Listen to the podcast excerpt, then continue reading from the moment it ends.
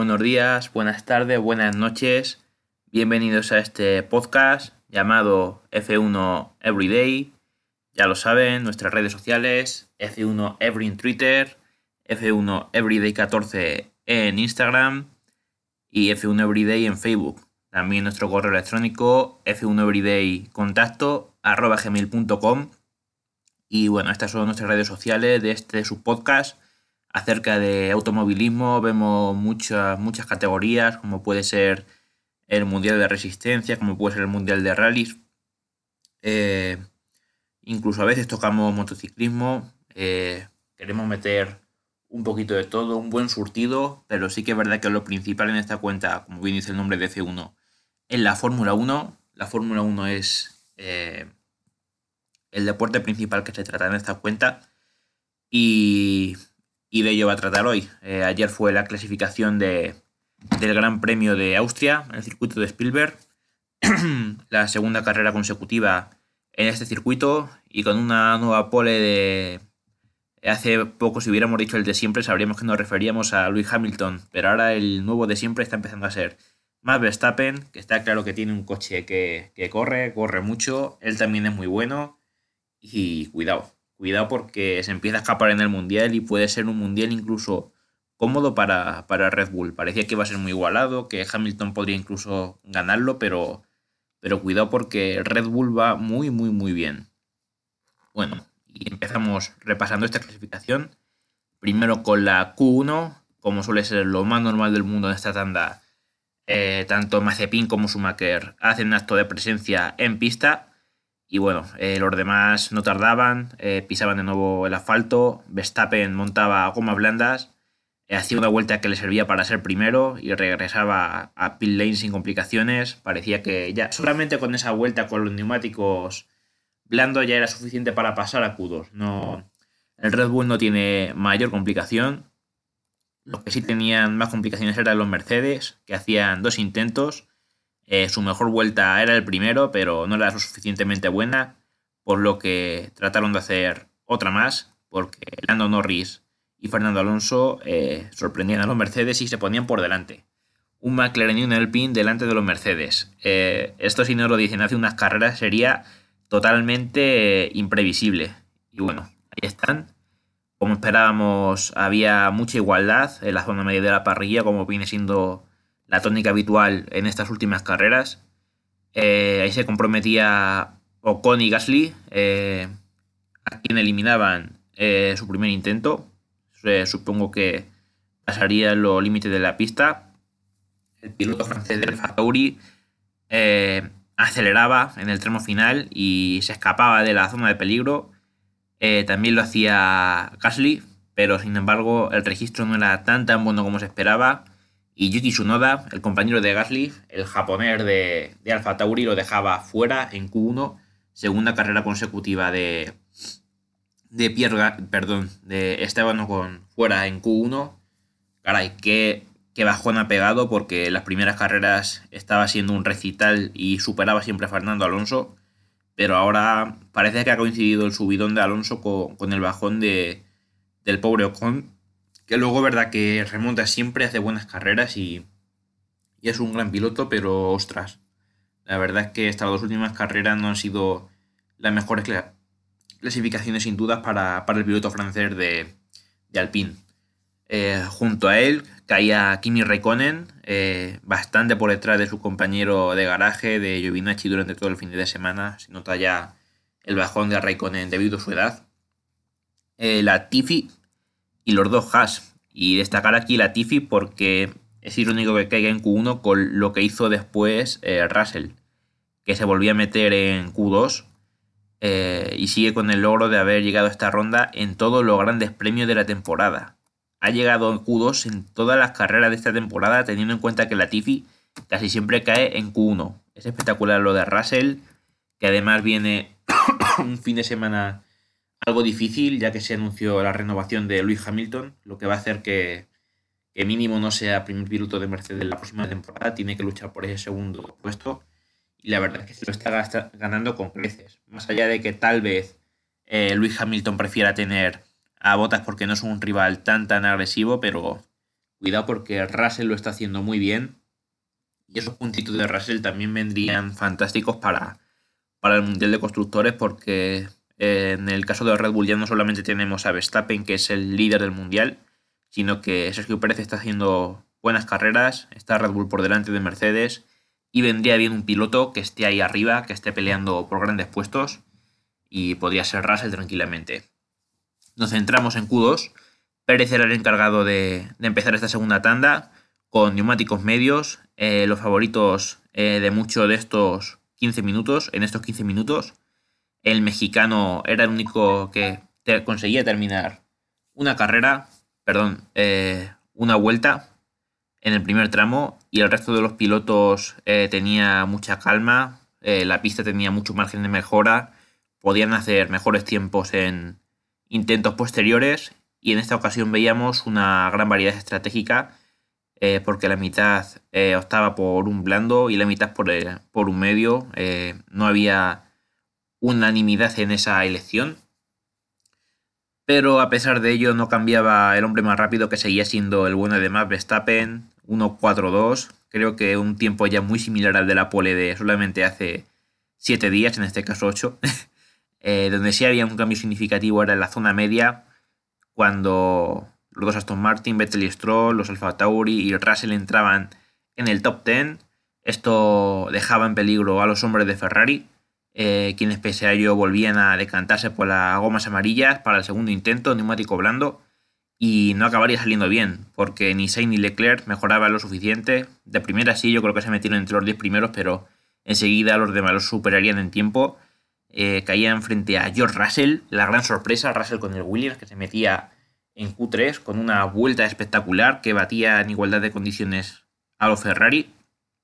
Y bueno, Fernando Alonso, que sí parecía que iba a poder estar delante de George Russell, venía con una vuelta mejor que la del británico, eh, pues se le arruinaba la vuelta.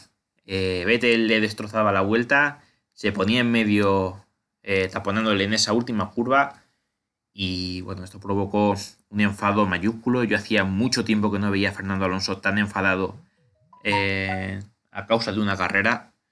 Eh, tal vez de, Honda en 2015. Yo escuché el audio y me quedé eh, patidifuso porque era una mezcla entre Yuki Tsunoda y Kimi Raikkonen, el cabreo espectacular de Fernando Alonso. Y la verdad es que con razón. Y Vettel se quejaba del equipo por no avisarle de que venía Fernando, que puede tener una porción de, una porción de razón.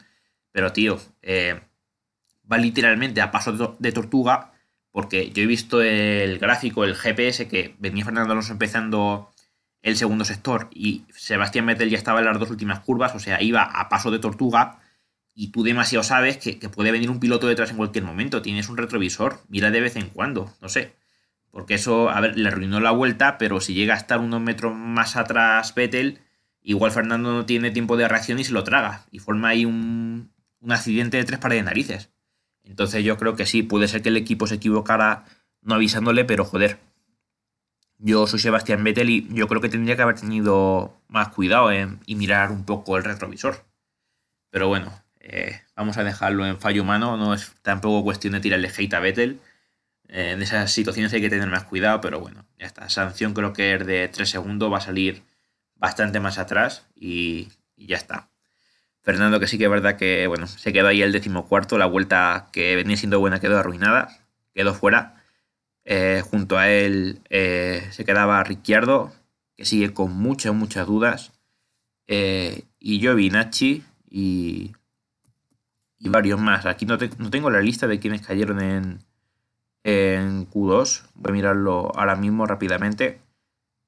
sí, Stroll, Sainz, Leclerc, Ricciardo, Alonso y Antonio Giovinacci. Esos fueron los que cayeron en Q2, los que se quedaron sin opciones en la última sesión de clasificación, la definitiva, la que nos indicaría quién iba a salir primero en la carrera del día de hoy, en la carrera del Gran Premio de, Austria. y bueno, había mucha calma, pero una calma muy tensa. Eh, la tensión se podía cortar con un cuchillo en estos primeros minutos de la última ronda.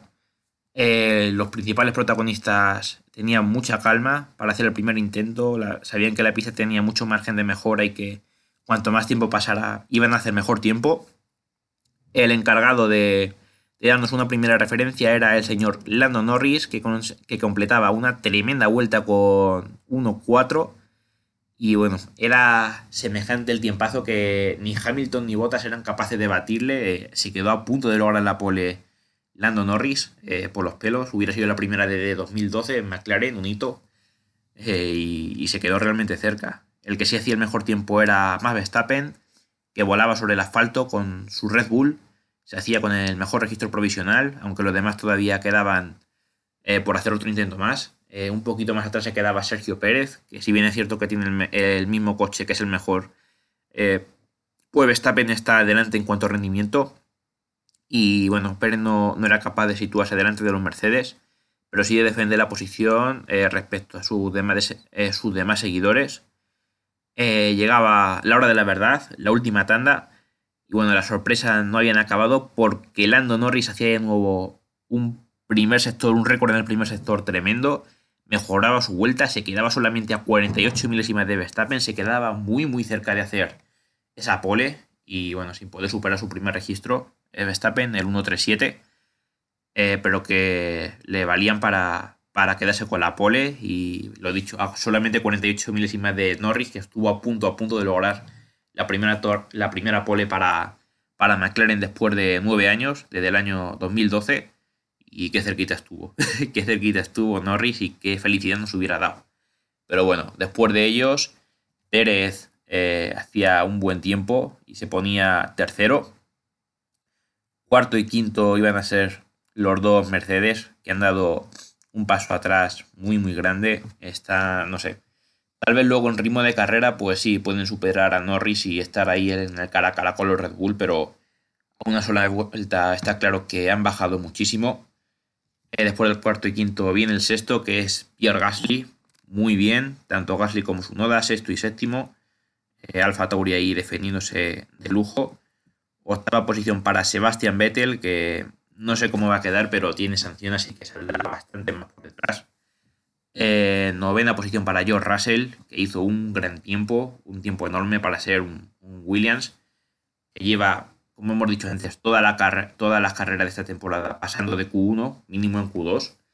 Y esta vez ha llegado incluso a la Q3, pero es una evolución suya sola, porque su compañero sigue cayendo en Q1, o sea, está a un nivel brutal, espectacular y, de corazón digo que se merece lograr esos primeros puntos con Williams. Ojalá los consiga en el día de hoy. Bueno, noveno Stroll. Eh, no, noveno hemos dicho Russell. Décimo Stroll. Y bueno, ya a partir de ahí los dos Ferrari de Sainz y de Leclerc. Que ya quedarían fuera. Aunque no sé cuánto va a caer Sebastian Vettel. Seguramente Russell y Stroll mínimo van a salir delante. Y luego no sé si Carlos y Leclerc pues también eh, logran beneficio. No, no tengo, no tengo ni idea de cuál iba a ser esa sanción. Pero bueno, ya lo veremos y, a ver cómo, cómo, queda esto.